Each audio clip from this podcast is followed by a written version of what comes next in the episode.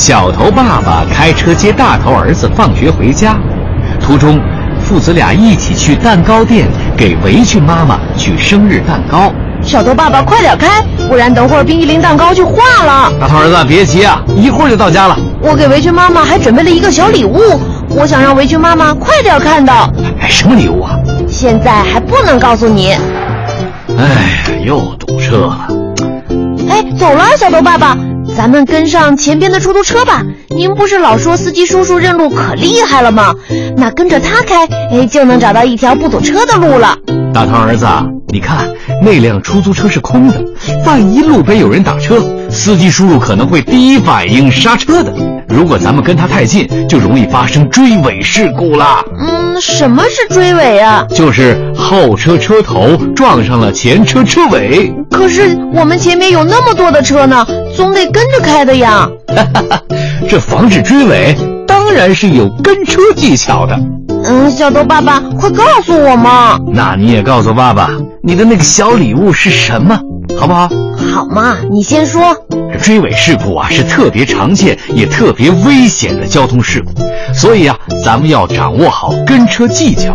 在路上开车，可不是什么车都可以跟的。嗯，那可以跟公交车吗？公交车的体型大，哎，跟在它后面就看不到前面的路况了。万一有个紧急情况，来不及刹车，又该追尾了。哦，是这样啊，那大货车肯定也不行了，比公交车还高还宽呢。对呀，外地车也不能跟。这司机叔叔可能因为对道路不熟，无意中违章了，比如误闯红灯，甚至踩急刹车、临时停车问路等等。那我以后要当一个汽车超人，帮助外地来的司机叔叔。哈哈哈，大头儿子真棒！哦，对了对了，还有啊，不能跟着一串连起来开的车。如果前面的车紧急刹车，很容易连续追尾，中间的车会被夹成汉堡包的。小头爸爸，你知道的真多啊！